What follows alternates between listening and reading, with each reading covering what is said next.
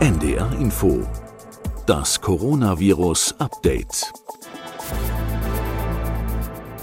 Die Situation ist ernst. Oder wie RKI-Präsident Lothar Wieler sagt, es ist fünf nach zwölf. Die Gesundheitsämter haben 32.048 Neuinfektionen gemeldet.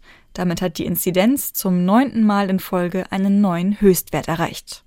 In einigen Regionen hat sie sogar schon die 1000er Marke überschritten. Schon vor einer Woche hat Christian Drosten dafür hier im Podcast deutliche Worte gefunden. Wir sind schlimmer dran als vor einem Jahr, aber das liegt natürlich jetzt auch daran, dass die Kontakte eben nicht eingeschränkt wurden. Und wir haben auch die ganze Zeit gewusst, dass die Impfquote gerade bei den Älteren in Deutschland besonders schlecht ist im Vergleich zu anderen Ländern. Aber was diese Situation treibt, also damit meine ich das jetzt wieder Volllaufen der Intensivmedizin, ist ja die Tatsache, dass die Delta-Variante die Karten neu gemischt hat, dass die Delta-Variante also schon sehr schnell wieder übertragbar wird bei Geimpften. Und weil vor allem die Warnungen aus den Krankenhäusern immer lauter und immer dringlicher werden, wollen wir heute einen ganz genauen Blick auf die Intensivstationen werfen. In einer Sonderfolge unseres Podcasts Coronavirus Update. Heute am 16. November 2021. Ich bin Beke Schulmann, Wissenschaftsredakteurin bei NDR Info und ich bin jetzt verbunden mit Professor Dr. Christian Karianidis.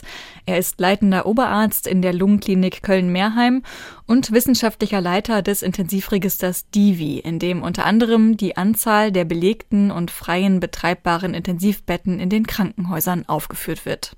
Hallo, Herr Karianidis. Schön, dass Sie heute mit dabei sind und sich in Ihrem sowieso schon wahrscheinlich sehr stressigen Alltag die Zeit für uns nehmen. Hallo, grüße Sie.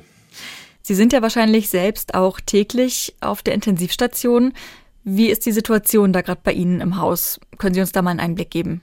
Ja, unsere Intensivstation ist schon voll und es sind äh, bevorzugt auch junge, ungeimpfte Menschen mit ein, zwei Ausnahmen so wie sich das deutschlandweit auch darstellt. Viele von denen hängen an einer künstlichen Lunge, was natürlich gerade bei jungen Menschen oder wenn sie schwanger oder frisch entbunden sind, natürlich besonders dramatisch ist. Mhm.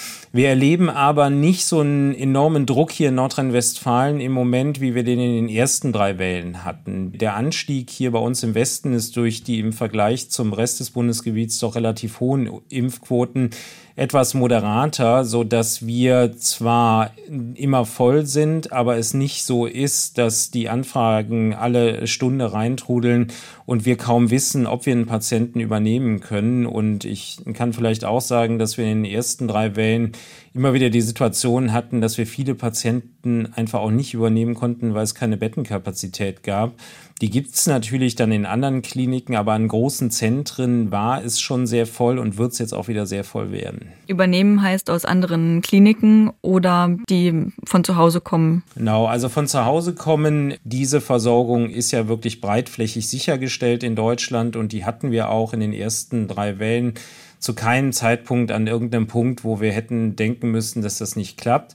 Aber der Klinikalltag ist so, dass wenn Sie einen Patient aufnehmen in ein Krankenhaus, das dann vielleicht nicht mehr damit zurechtkommt äh, mit der Schwere der Erkrankung, dass die Patientinnen dann verlegt werden mhm. an größere Zentren. Und da sind die Betten einfach begrenzt und da gibt es natürlich auch eine gewisse Auswahl, wen ich übernehmen kann und wen nicht. Bedeutet, der Patient hat ein Intensivbett, aber er hat es nicht immer an einem Maximalversorger oder einer Uniklinik. Klinik. Mhm. Und damit sind wir ja auch schon bei den Kapazitäten. Lassen Sie uns da nochmal für einen Überblick auf die Zahlen rund um die Intensivstationen gucken. Wie viele Menschen werden denn zurzeit wegen Covid-19 in Deutschland auf Intensivstationen behandelt? Ja, wir haben Stand heute ähm, über 3250 Patienten mit Covid-Infektionen auf den Intensivstationen liegen. Man muss aber dazu sagen, dass wir erhebliche regionale Unterschiede sehen und das ist auch eine Besonderheit und auch anders in der vierten Welle jetzt im Vergleich zur ersten und dritten. Von diesen 3250 Patienten oder es werden sogar noch mehr im Laufe des Tages wahrscheinlich, entfällt alleine 40 Prozent nur auf Sachsen, Thüringen und Bayern. Und daran sieht man, wie ungleich die Infektion und die Intensivbelegung im Moment in Deutschland verteilt ist. Mhm. Auf die regionalen Unterschiede kommen wir gerne später nochmal zu sprechen. Gibt es Unterschiede zwischen großen, zum Beispiel Unikliniken und eher kleineren Häusern? Ja, wir erfassen im Intensivregister zwar auch die Krankenhausgröße und wo sie liegen, aber die systematische Auswertung haben wir aus den großen Krankenkassendaten und das haben wir jetzt gerade nochmal abgeschlossen für die letzten drei Wellen und ähm, das Bild, das sich gezeigt hat äh, in der ganzen Pandemie, war so, dass die Patientinnen schwerpunktmäßig an den großen Krankenhäusern in Deutschland behandelt worden sind. Ich will vielleicht sagen, von den 1300 Kliniken, die eine Intensivstation haben in Deutschland, war es so, dass alleine 60 Prozent der beatmeten Fälle in nur 250 Kliniken behandelt worden sind und über 80 Prozent sind in ungefähr 500 Krankenhäusern behandelt worden. Das zeigt, wie stark zentriert mhm. die Patienten auch wirklich versorgt worden sind. Mhm. Weil es da eben auch ECMO-Plätze gibt und in anderen Kliniken nicht. Also ECMO nochmal, das ist die Lungenersatztherapie, bei der Maschinen die Funktion der Lunge übernehmen und die nicht in jedem Krankenhaus durchgeführt werden kann. Ja, ich glaube, ECMO ist ein Grund. Da liegen wir so ungefähr bei einer Quote zwischen 5 und 10 Prozent, je nach Kalenderwoche über die Pandemie hinweg. Was aber hinzukommt, ist, dass Covid wirklich eine extrem aufwendige Erkrankung ist. Und äh, wenn wir über Intensivbelegung sprechen, muss man, glaube ich, auch einmal darüber sprechen, dass die Patienten sehr unterschiedlich sind. Es gibt mhm. äh, leicht zu behandelnde Patienten mit wenig Pflege und ärztlichem Aufwand. Und es gibt dann Covid-Patienten, das andere Extrem, wo der Aufwand extrem hoch ist, wo man vielfach Expertise braucht. Und das konzentriert sich in Deutschland halt auf die großen Versorger. Mhm. Einmal zum Verständnis, also alle, die mehr Aufmerksamkeit brauchen und die, die weniger Aufmerksamkeit oder mehr Behandlung brauchen, mehr Pflege, die sind aber alle auf den Intensivstationen, sagen Sie, beide Gruppen? Ja, beide Gruppen sind auf den Intensivstationen. Nur es ist so, es gibt Erkrankungen, die brauchen eine intensivstationäre Behandlung, manchmal für ein, zwei, drei Tage. Und dann verlassen die Patienten die Intensivstation wieder und dann gibt es diese schweren Fälle wie Covid, wo die Patientinnen wirklich wochenlang liegen wo man extrem viel mit den Patienten machen muss. Also das heißt, die, die Qualität dessen, was ich so am Tag erbringen muss, ist eine andere mit diesen Covid-Patienten. Und deswegen ist das auch so belastend für die Mitarbeiterinnen im Moment. Hm. Wie hoch ist denn der Anteil von Covid-19-PatientInnen auf den Intensivstationen gerade? Auch das hat eine extreme Regionalität gewonnen jetzt in der vierten Welle. Wir haben Stand heute in Bayern beispielsweise 26 Prozent aller Patientinnen, in Thüringen 28 Prozent sind Covid-Patienten auf den Intensivstationen, während wir im, im Westen von Deutschland und im Norden, in Nordrhein-Westfalen zum Beispiel bei knapp 10 Prozent sind. Das gleiche gilt für, für Hamburg, Bremen und für Rheinland-Pfalz. Und äh, man hat wirklich so einen richtigen Gradienten von West nach Südost in Deutschland. Aber 10, auch vielleicht bis 28 Prozent klingt ja eigentlich jetzt erstmal nach nicht so viel. Warum ist das trotzdem ein Problem? Ja, wir haben halt nicht nur Covid-Patienten auf den Intensivstationen und wir haben im Laufe der Pandemie relativ viel Bettenkapazität dadurch verloren, dass die Technik zwar da ist und das Bett steht auch im Zimmer, aber dass wir einfach kein Pflegepersonal haben, was die Betten auch wirklich bespielen kann. Und dadurch entsteht natürlich ein gewisser Druck, weil 80 Prozent der Non-Covid-Patienten ja versorgt werden müssen. Das heißt Herzinfarkte, Schlaganfälle, mhm. große Unfälle. Und wenn jetzt noch on top die Covid-Patienten mit ihrem enormen Aufwand hinzukommen, dann ist das bis zu einem gewissen Grad leistbar. Und diesen Grad haben wir auch im Moment, dass es leistbar ist. Aber da die Zahlen immer weiter steigen, steigen, steigen, befürchten wir halt, dass irgendwann auch eine Grenze erreicht ist. Mhm. Lassen Sie uns noch einmal über die PatientInnen sprechen. Wie viele der Menschen auf den Intensivstationen, die dort mit Covid-19 liegen, sind denn ungeimpft? Ja, wir haben immer noch die Situation, dass über 90 Prozent der Intensivpatientinnen ungeimpft sind. Das ist etwas anders als die Patienten insgesamt im Krankenhaus. Da ist die Quote etwas höher. Aber man sieht daran, dass die Impfung halt immer noch sehr gut vor der Intensivpflichtigkeit schützt dass man jetzt eben auch von doppelt Geimpften hört, die auf Intensivstationen auch behandelt werden, auch wenn es wenige sind, also mit Impfdurchbrüchen.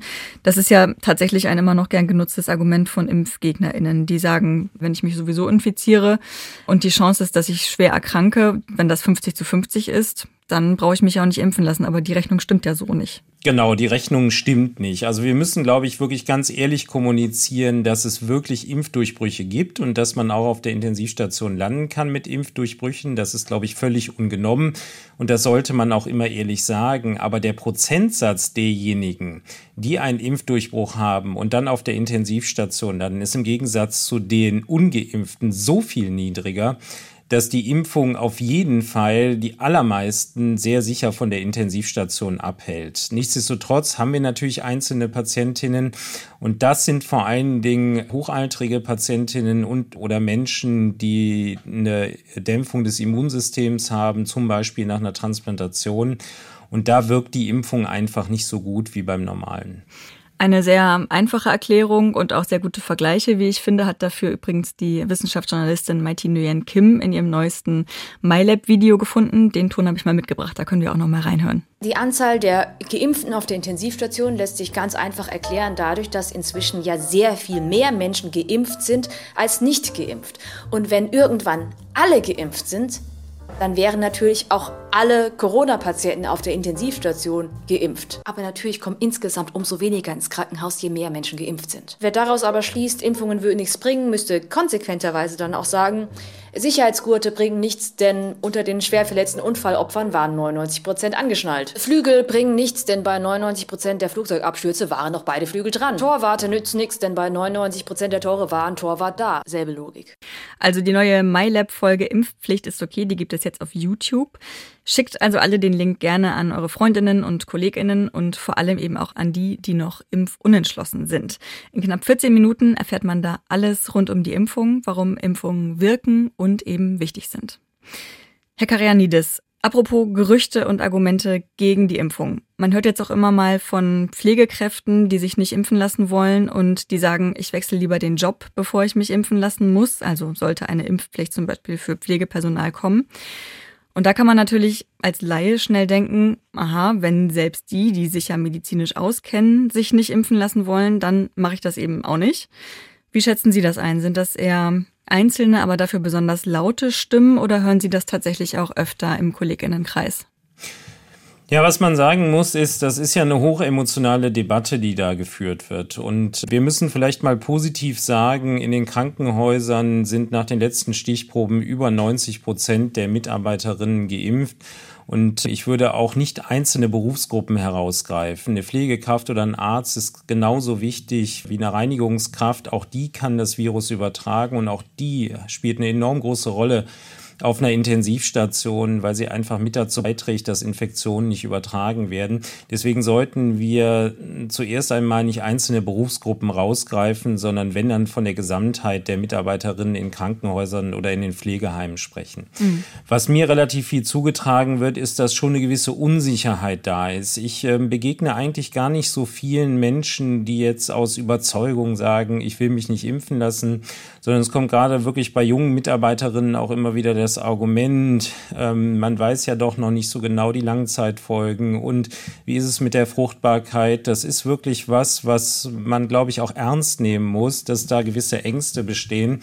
Und dem kann ich immer wieder nur entgegnen, dass die Daten, die wir im Moment zur Verfügung haben, so gut sind, dass man sich da keine Sorgen machen muss. Und ich will mhm. vielleicht an der Stelle auch sagen, dass wir gerade in der vierten Welle so ein bisschen die Besonderheit sehen, dass auch zunehmend Schwangere auf den Intensivstationen landen mit Covid, auch aktuell bei uns mhm. und in England sogar ganz ausgeprägt. Und ich glaube, das ist umso wichtiger, gerade für die jungen, unentschlossenen Frauen, dass man Vertrauen gewinnt in die Impfung. Sie ist wirklich sicher. Sie macht nichts an der Fruchtbarkeit.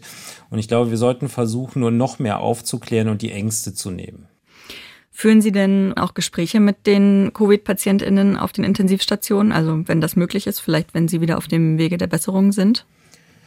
Ja, wir fragen immer nach. Also in unserem täglichen Ablauf ist es sogar so, wir bestimmen bei allen Patientinnen, die auf die Intensivstation kommen, die Antikörper um auch zu wissen, ob vorher eine Impfung erfolgt ist oder nicht und mhm. wie der Antikörperstatus ist. Wir überprüfen mittlerweile auch die Impfausweise. Mhm. Das ist leider eine neue Qualität, äh, über die ich nicht gerade glücklich bin, weil wir doch zunehmend Fälschungen sehen von Impfausweisen. Mhm. Das tut einem immer dann doppelt weh, wenn man sieht, wie schwer jemand erkrankt, der vorher seinen Impfausweis gefälscht hat.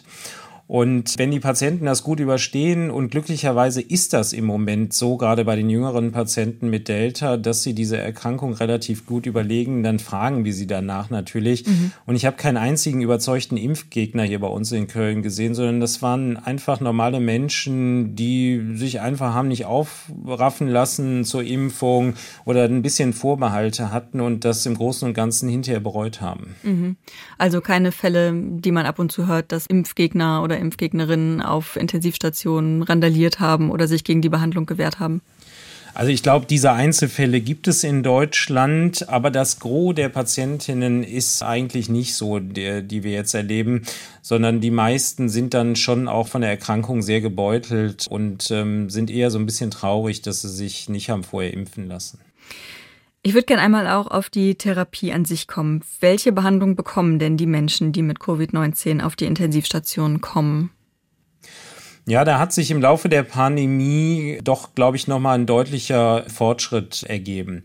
Wir wussten ja am Anfang, als es losgegangen ist mit der ersten Welle, so gut wie gar nichts. Wir haben das übertragen, was wir von der Behandlung von anderen Patienten mit schwerem Lungenversagen, wie zum Beispiel mit einer Grippe, wussten und haben uns dann im Laufe der Pandemie auch mit Hilfe unserer Living Guideline, die wir haben, immer weiterentwickelt. Und äh, die Meilensteine in meinen Augen waren, dass wir im Sommer 2020 das Cortison eingeführt haben. Das mhm. hat schon einen deutlichen Effekt gehabt auf die Sterblichkeit.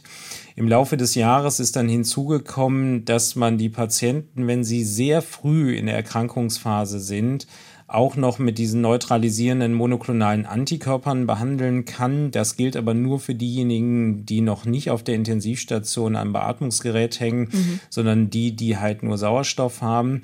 Und dann haben wir noch zwei, drei Medikamente hinzugewonnen, die den Entzündungsprozess im Körper beeinflussen. Das ist vor allen Dingen das Tozolizumab und das Baricitinib. Und gerade das Tozolizumab setzen wir extrem viel ein hier bei uns in der Frühphase der Erkrankung und man sieht auch wirklich einen Effekt bei den Patienten, so dass ich sagen würde, dass wir therapeutisch schon einen Fortschritt gemacht haben und das kommt gerade diesen jüngeren Patienten im Moment zugute. Mhm. Was die Medikamente angeht, da hat vor ein paar Tagen Christian Drosten bei Twitter das Foto eines britischen Kollegen geteilt, auf dem eine für mich als Laie riesige Menge an Medikamenten zu sehen war und darunter stand, das alles bekomme eine Covid-Patientin, ein Covid-Patient an einem Tag auf der Intensivstation. Was ist das alles? Können Sie uns da mal so einen kleinen Einblick geben? Ja, das war sogar noch nicht mal so viel, was wir da, was wir da gesehen haben. Also der, der normale Patient auf der Intensivstation braucht natürlich Mittel gegen Schmerzen. Das ist ganz wichtig. Das ist das, was viele Patienten nach der Intensivtherapie berichten, dass sie doch die Schmerzen irgendwie mitbekommen haben. Und deswegen ist ganz wichtig, dass man die abfängt. Es braucht Medikamente, damit man einen äh, Schlaf erzeugen kann. Insbesondere dann, wenn die Patienten halt in der tiefen Narkose sind und einen Beatmungsschlauch haben. Dann gibt es Medikamente wie das Cortison, das man verabreichen muss. Manche Patienten brauchen Vitamine zusätzlich zu der Ernährung, die man entweder über die Vene gibt oder die man über eine Magensonde gibt. Mhm. Und dann kommen halt noch die Medikamente dazu, die die Entzündungsprozesse stoppen. Und was wir zunehmend sehen, vor allen Dingen in der vierten Welle, ist, dass sich auf diese Covid-Lungenentzündung noch eine Lungenentzündung mit Bakterien setzt. Und die Antibiotika-Gaben sind doch deutlich hochgegangen bei diesen Patienten. International berichten mir das gerade die Kollegen, die sehr viel diese ECMO-Therapie machen, dass das enorm zugenommen hat äh, im europäischen Umland. Und das ist schon eine Menge, was die Patienten so am Tag bekommen. Und weil das ja auch immer so ein Argument von ImpfgegnerInnen ist, dass man nicht weiß, welche Nebenwirkungen die Impfung hat. Ich kann mir vorstellen, dass diese ganzen Medikamente auch gar nicht so ohne sind. Nein, diese Medikamente haben sogar ganz erhebliche Nebenwirkungen. Das ist eins der großen Probleme der Intensivmedizin, mit dem wir uns seit 10, 20 Jahren auseinandersetzen, wo wir auch versuchen, halt möglichst dran zu denken, dass wir mit jeder Medikamentengabe auch die Langzeitprognose des Patienten beeinflussen.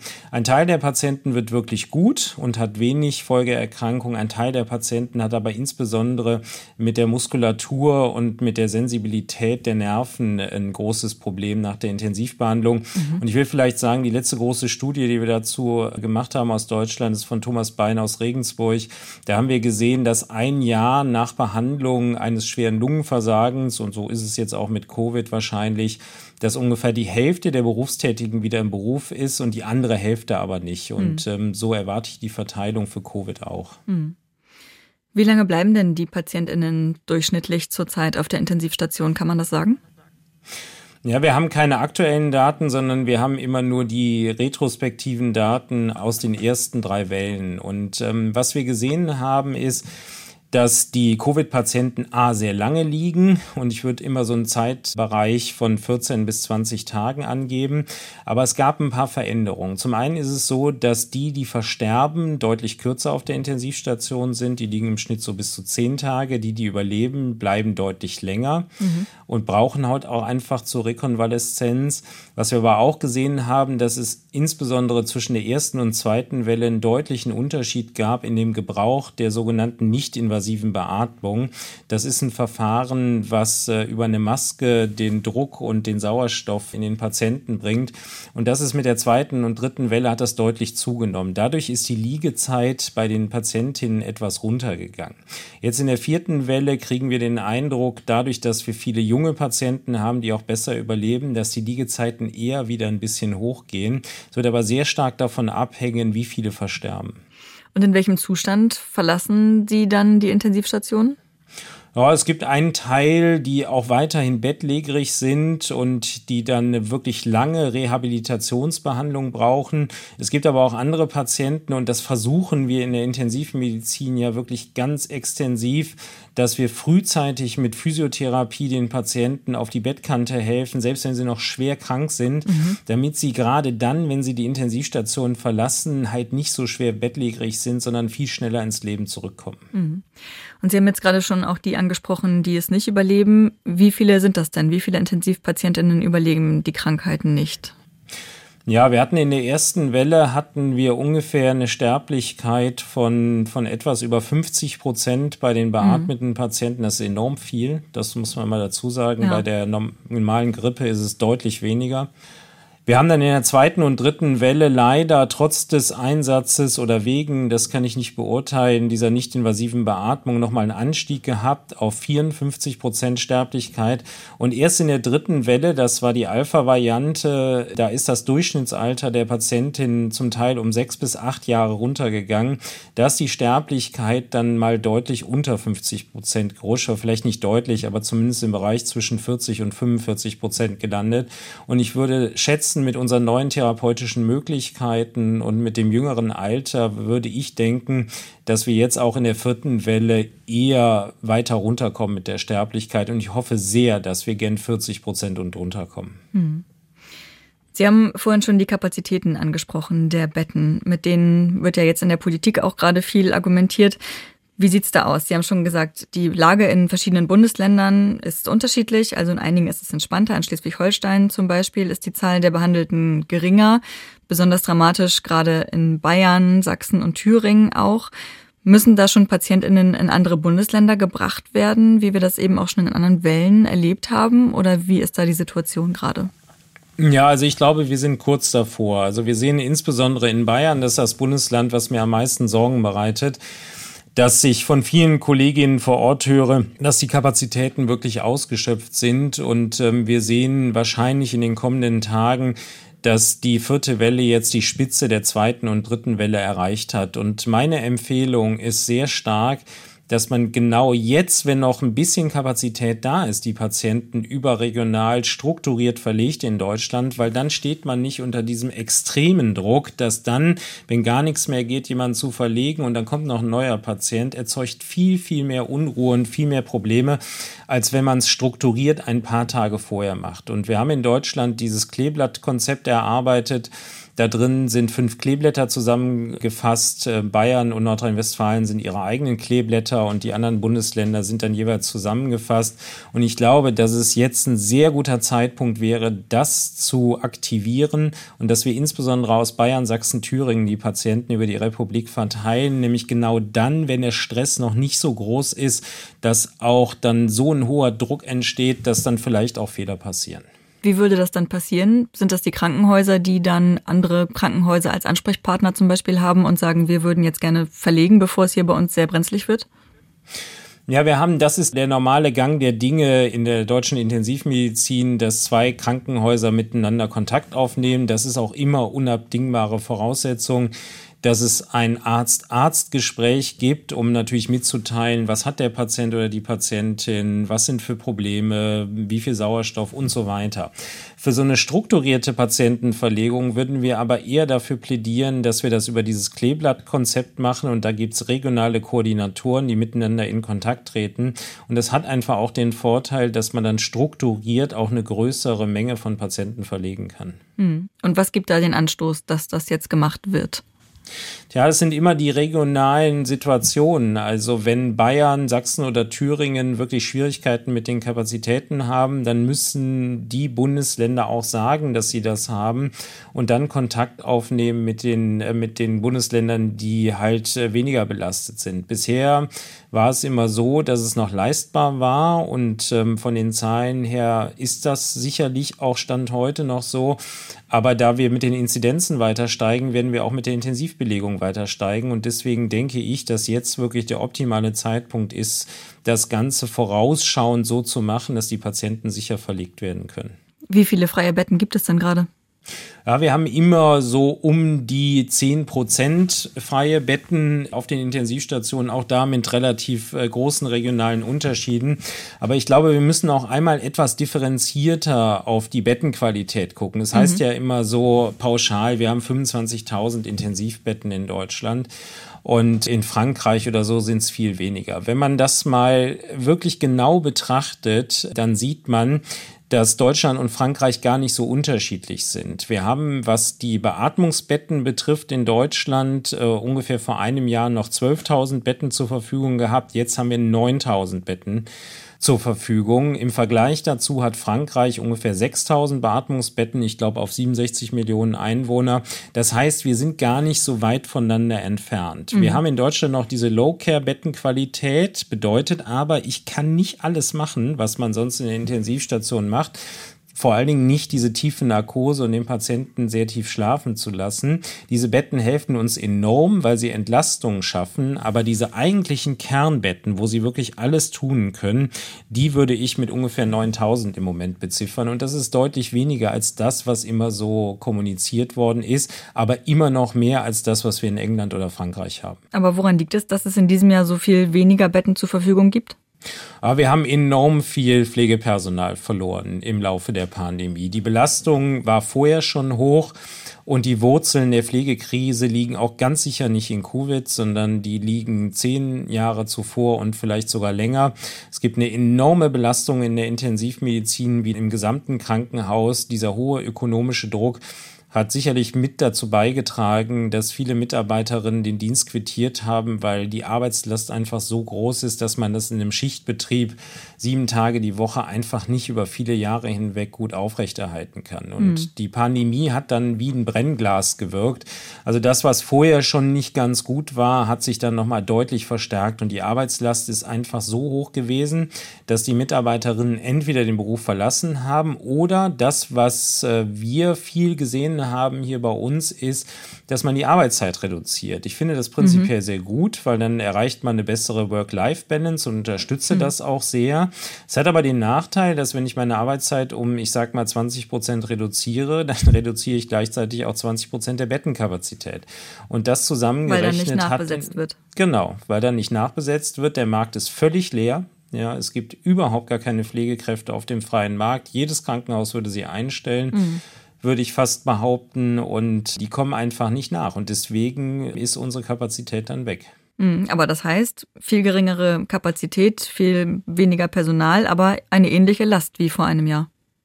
Genau, und das ist genau das große Problem. Und was dann hinzukommt, ist, wenn ich weniger Kapazität zur Verfügung habe, dann beginnt so ein gewisser Kondensationseffekt auf der Intensivstation. Das bedeutet, wenn ich sonst Patienten auch mal zwischendrin liegen habe, die vielleicht nicht so pflegeaufwendig sind, mhm. dann sind das natürlich die ersten, die dann die Intensivstation schnell verlassen müssen. Das kann man auch mit einem einigermaßen guten Gewissen bei vielen Patienten machen, führt aber dazu, dass ich dann auf den Stationen immer mehr dieser hochaufwendigen Patienten habe und damit steigt natürlich bei gleicher Bettenzahl nochmal zusätzlich die Arbeits Arbeitslast und der Druck auf die ganzen Pflegekräfte und auch die Ärztinnen.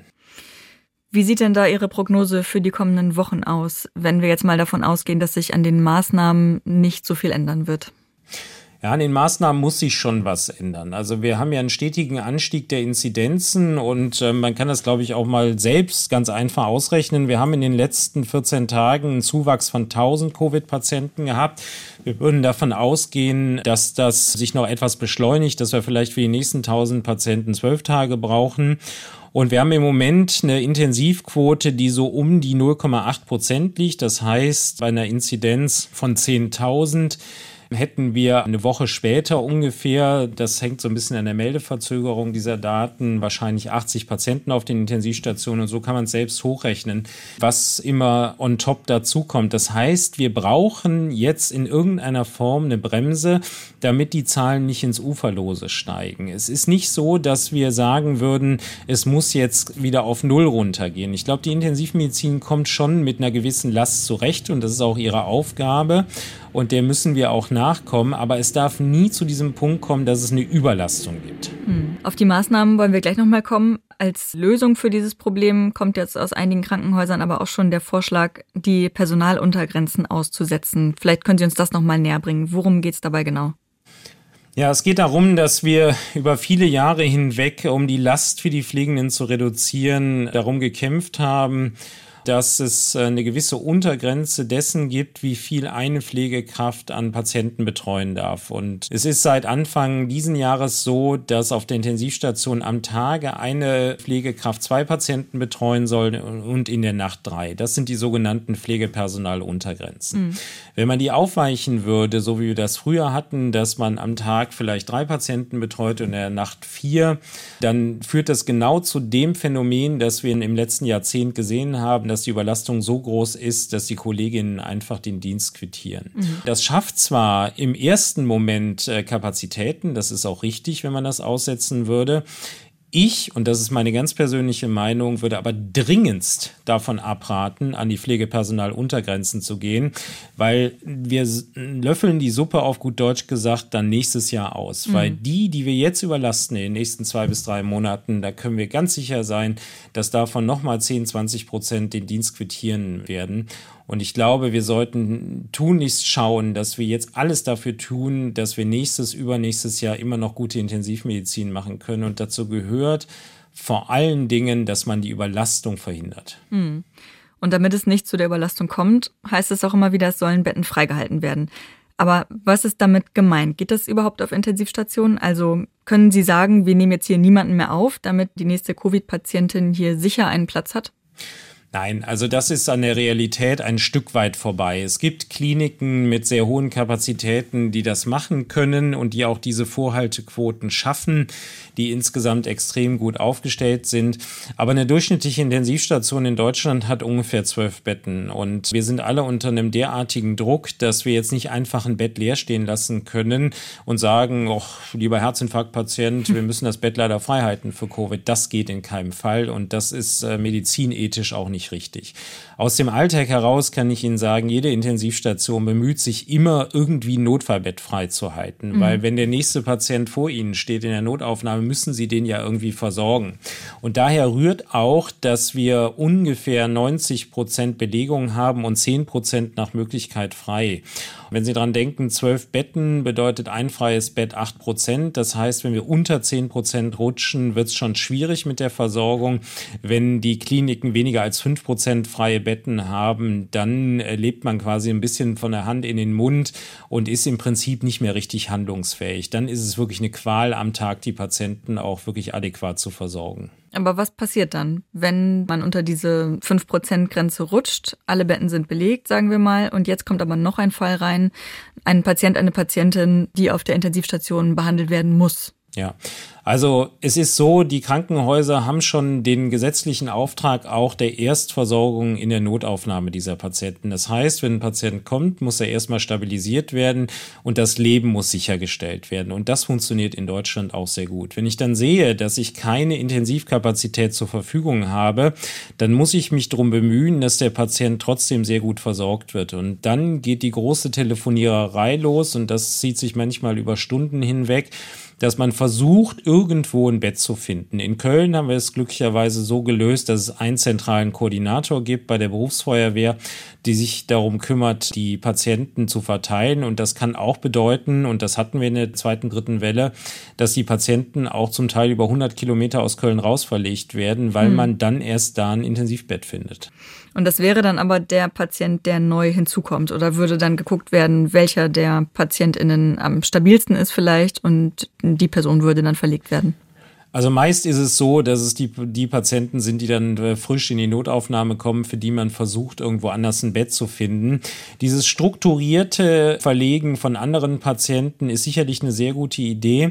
Da bietet es sich ja mal an, dass man gerade Patienten, die vielleicht einen längeren Zeitraum schon an so einer Beatmung sind, dann auch in spezialisierte Kliniken wie solche Wiening-Kliniken verlegt. Wiening bedeutet Entwöhnung von der Beatmung.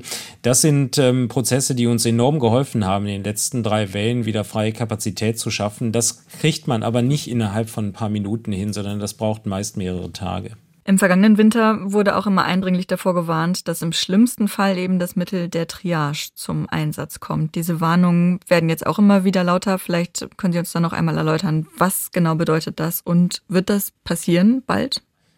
Das möchte ich auch wirklich ganz drastisch beantworten. Also eine Triage wäre eine Bankrotterklärung des deutschen Gesundheitswesens. Wir haben viele Krankenhäuser, wir haben auch eine hohe Dichte von den Krankenhäusern, wir haben viele Intensivbetten. Triage würde ja bedeuten, dass man das Leben eines Patienten beendet zugunsten eines anderen Patienten, ja, um das vielleicht mal in einfache Worte zu fassen. Und bei der großen Kapazität, die wir in den Krankenhäusern haben und mit den vielen Medizinerinnen und Pflegekräften auch, darf das in Deutschland einfach nicht passieren. Was aber passieren kann und was auch passiert ist, dass es eine gewisse Priorisierung gibt. Und das ist genau diese Situation. Sie haben an einem großen Zentrum zehn Betten zur Verfügung. Zum Beispiel bei uns haben wir die Möglichkeit, acht Patienten mit so einer künstlichen Lunge zu versorgen. Mhm. Und dann hängen sieben Patienten da dran und dann haben sie dieses achte Bett. Und dann gibt es aber drei oder vier Kliniken, die sie kontaktieren die das Bett haben möchten. Und dann muss man natürlich eine Auswahl treffen und man kann sich dann nur für einen Patienten entscheiden. Man kann es auch nur richtig machen, egal für wen man sich entscheidet. Aber das zeigt, dass wir mit einem hohen Druck und mit wenig Kapazitäten zusehends eine Priorisierung bekommen werden, dass gewisse Patienten in den großen Kliniken behandelt werden und die Patienten, die vielleicht hochaltrig sind und eine schlechte Prognose haben, dann halt da kein Bett bekommen. Mhm, so rum. Also man würde gucken, wer hat die geringste Chance oder würde man den fittesten der schwerkranken PatientInnen auf eine andere Station verlegen? Es, es spielen mehrere Faktoren eine Rolle. Das Alter spielt eine Rolle, die Vorerkrankungen spielen eine Rolle, der Status spielt eine Rolle. Auch so, wie geht's vielleicht die nächsten Tage weiter? Man kann ja auch telefonisch beraten und wir haben ja viel Erfahrung gewonnen bei Covid. Es kann auch mal sein, dass man sagt, nee, ein junger Patient ist jetzt vielleicht nicht der richtige Kandidat, weil er auch eine gute Chance hat, in einem kleineren Krankenhaus mit Beratung zu überlegen. Vielleicht ist es sogar fast mhm. besser, den Älteren manchmal zu nehmen, der mehr Probleme hat. Also das ist immer eine individuelle Entscheidung. Aber die trifft uns natürlich dann relativ hart, wenn die Kapazitäten eng werden. Mhm. Durch die sozialen Netzwerke wurde in den vergangenen Tagen auch ein Begriff sehr viel getragen, nämlich der der stillen Triage. Können Sie uns da mal erklären, was damit gemeint ist? Ja, also gegen den Begriff wehre ich mich auch. Also das ist auch eher was der Priorisierung. Es ist natürlich schon so, wenn Sie jetzt äh, die Situation haben, dass Sie Landkreise haben, die nicht so einen guten Zugang in der Fläche zu Krankenhäusern haben und die Krankenhäuser sind alle voll und äh, der Rettungsdienst beispielsweise kommt bei einem Patienten zu Hause an und sieht, ähm, dass er eigentlich ins Krankenhaus müsste und eigentlich viel Sauerstoff benötigt oder was auch immer. Aber auf der anderen Seite weiß man, naja, das wäre damit verbunden, dass ich jetzt in dem regionalen Krankenhaus halt keine Möglichkeit habe, den Patienten unterzukriegen mhm. und dass ich deswegen vielleicht auch das vermeide, dass der im Krankenhaus aufgenommen wird. Aber mein Credo auch hier nochmal, wir haben insgesamt in Deutschland sehr hohe Kapazitäten zur Verfügung und genau das sollte nie passieren. Und das heißt, das ist etwas, was jetzt nicht tatsächlich schon vorkommt, beziehungsweise was nicht vorkommen dürfte eigentlich. Also wenn, dann sind es Einzelfallberichte aus Deutschland. In der Fläche kommt es ganz sicher nicht vor. Ich würde zum Schluss noch gerne mit Ihnen darüber sprechen, was jetzt noch getan werden kann oder was man tun muss. Der seit anderthalb Jahren geltende bundesweite Corona-Ausnahmezustand soll jetzt Ende November auslaufen. Ist das eine gute Idee aus Ihrer Sicht, diese epidemische Lage nationaler Tragweite aufzuheben? Also meine Meinung ist, dass das keine gute Idee ist und ähm, gar nicht so sehr aus der, aus der rechtlichen Perspektive, sondern wir haben zwei Dinge gehabt in den letzten Monaten, die, glaube ich, auch mit dazu beigetragen haben, dass die Inzidenzen so hochgeschnellt sind. Das war einmal diese Debatte um den Freedom Day, die so den Eindruck vermittelt hat, dass ja alles total mhm. einfach mhm. ist. Und also dann das Ende wir, aller Maßnahmen. Genau, das Ende aller Maßnahmen. Und ähm, dann kam vor ein paar Wochen, dass man diese epidemische Lage von nationaler Tragweite einfach auslaufen lassen kann. Auch das hat natürlich so diesen Eindruck vermittelt, auch ist ja eigentlich alles gar nicht mehr so schlimm für die Krankenhäuser. Und das mhm. hat uns schon wehgetan. Und ich glaube, dass man mit den Maßnahmen, die jetzt diskutiert werden, auch von der Ampelkoalition, dass man damit schon was erreichen kann und dass wir uns wirklich beeilen müssen. Und eigentlich müssen wir morgen damit beginnen, die Maßnahmen umzusetzen, um eine Chance zu haben. Was ist aber, wenn die Kliniken wirklich richtig voll sind und überlaufen? Und da bietet die epidemische Lage halt den ganzen Werkzeugkasten. Und wenn ich die abgebe, dann fehlt mir aus diesem Werkzeugkasten halt ein bisschen was. Und dieser absolute Notschutzschalter, der wäre, glaube ich, schon wichtig und deswegen würde ich es auch beibehalten. Mhm. Sie haben ja auch gerade einen Aufruf unterzeichnet, den Aufruf von 35 führenden MedizinerInnen und WissenschaftlerInnen, in dem Sie einen Kurswechsel in der Corona-Politik fordern und auch nochmal ganz deutlich sagen, dass eben jeder Tag des Abwartens Menschenleben kostet, dass die Politik ihrer Verantwortung gerecht werden müsse und die Verantwortung nicht auf jeden einzelnen Menschen auslagern dürfe. Was fordern Sie also genau? Was muss jetzt getan werden? Ja, ich glaube, es gibt zwei ganz wichtige Punkte. Und ähm, der erste wichtige Punkt ist, dass es eine sehr klare, stringente Kommunikation braucht. Und ich bin eher für eine generalstabsmäßige Planung bis in den April, Mai nächsten Jahres hinein mit zum Beispiel Was wäre wenn Szenarien. Mhm. Ich weiß doch genau, was bei einer Inzidenz X passieren wird. Ich weiß genau, was passieren wird, wenn die Kliniken unter fünf Prozent freie Betten rutschen. Und das kann ich Stand heute auch für den Februar, März, April nächsten Jahres festlegen. Und ich glaube, wenn wir das extrem stringent machen, wenn wir das sehr klar kommunizieren mit der Bevölkerung zu einem sehr frühen Zeitpunkt, dann wissen alle, was auf sie zukommt und dann können sich alle darauf einstellen. Dieses Fahren auf Sicht ist was, was mir nie gefallen hat in der Pandemie und was, glaube ich, mit zu dieser Verunsicherung beitragen hat. Ein zweiter ganz wichtiger Punkt ist, glaube ich, dass wir alle Maßnahmen, die wir ergreifen, schon auch bundesweit ergreifen. Dass wir jetzt nicht sagen, nur weil Bayern überlastet ist, braucht es da ganz andere Maßnahmen als sonst wo. Ich glaube, der Maßnahmenkatalog muss gleich sein in Deutschland und auch das muss klar kommuniziert sein. Wie man ihn dann anwendet, würde ich dann von den regionalen Inzidenzen und von der Intensivbelegung abhängig machen. Mhm. Der zweite Punkt, den wir gefordert haben, der mir auch nochmal sehr wichtig ist, ich glaube, wir würden gut daran tun, wenn es einen nationalen Krisenstab gäbe, der nah an der Bundesregierung dran ist der auch transparent ist und äh, dass nicht irgendwas im Hintertürchen besprochen wird, sondern dass in so einem Krisenstab zusammengesetzt aus Wissenschaftlern, aber auch aus Praktikern und auch aus anderen Bereichen des öffentlichen Lebens, weil das dürfen wir natürlich nicht aussparen, vor allen Dingen die Kinder nicht, auch das Bereiche des öffentlichen Lebens wie Künstler oder so, auch die müssen ihr Gehör finden in solchen, in solchen Stäben in meinen Augen. Mhm. Und ich glaube, es wäre für die nächste Bundesregierung gut, also sie täte gut daran, wenn wir so einen Krisenstab einrichten und wenn wir das dann ganz transparent kommunizieren und auch mit Weitblick über die nächsten Monate. Es gibt ja noch so ein paar andere Maßnahmen oder Möglichkeiten, die man einsetzen könnte. Die können wir vielleicht auch noch einmal ganz kurz durchgehen. Zum Beispiel das Impfen. Wie kann das weiterhelfen gegen die Überlastung des Gesundheitssystems? Ja, das Impfen ist natürlich äh, die Lösung, um aus dieser ganzen Krise rauszukommen. Ich glaube, das steht völlig außer Frage und äh, unsere Erstimpfungen sind einfach im europäischen Vergleich zu gering. Das Paradebeispiel ist Portugal. Da sieht man, wie extrem gut es laufen kann, wenn der größte Teil der Bevölkerung geimpft ist. Mhm. Was wir aber auch noch in der Hinterhand haben, ist der israelische Weg, dass man die Menschen boostert. Und ich für mich sage mittlerweile, dass eigentlich drei Impfungen zur Grundimmunisierung bei Covid gehören. Also die ersten beiden Impfungen und dann die Boosterimpfung fünf mhm. bis sechs Monate später. Ich würde sehr empfehlen, dass gemäß der STIKO-Empfehlung vor allen Dingen bei den Risikopatienten und den Hochaltrigen jetzt wirklich mit Turbogeschwindigkeit zu machen, aber dass man das dann auch auf den Rest der Bevölkerung ausrollt. Und der Hintergrund ist einfach, dass die Transmission, also die Übertragung des Virus vermindert wird. Der R-Wert geht um sicherlich 0,2 und mehr zurück, wenn wir sehr viel boostern würden. Und das würde bedeuten, dass wir zum Beispiel Städte wie Köln unter Kontrolle hätten, alleine durchs Boostern. Dazu müssten wir aber die Geschwindigkeit wirklich blitzartig erhöhen. Wir mhm. brauchen, um Effekt zu sehen, ungefähr ein Prozent Boosterimpfungen pro Tag. Das entspricht so dem, was wir im Sommer mhm. gesehen haben.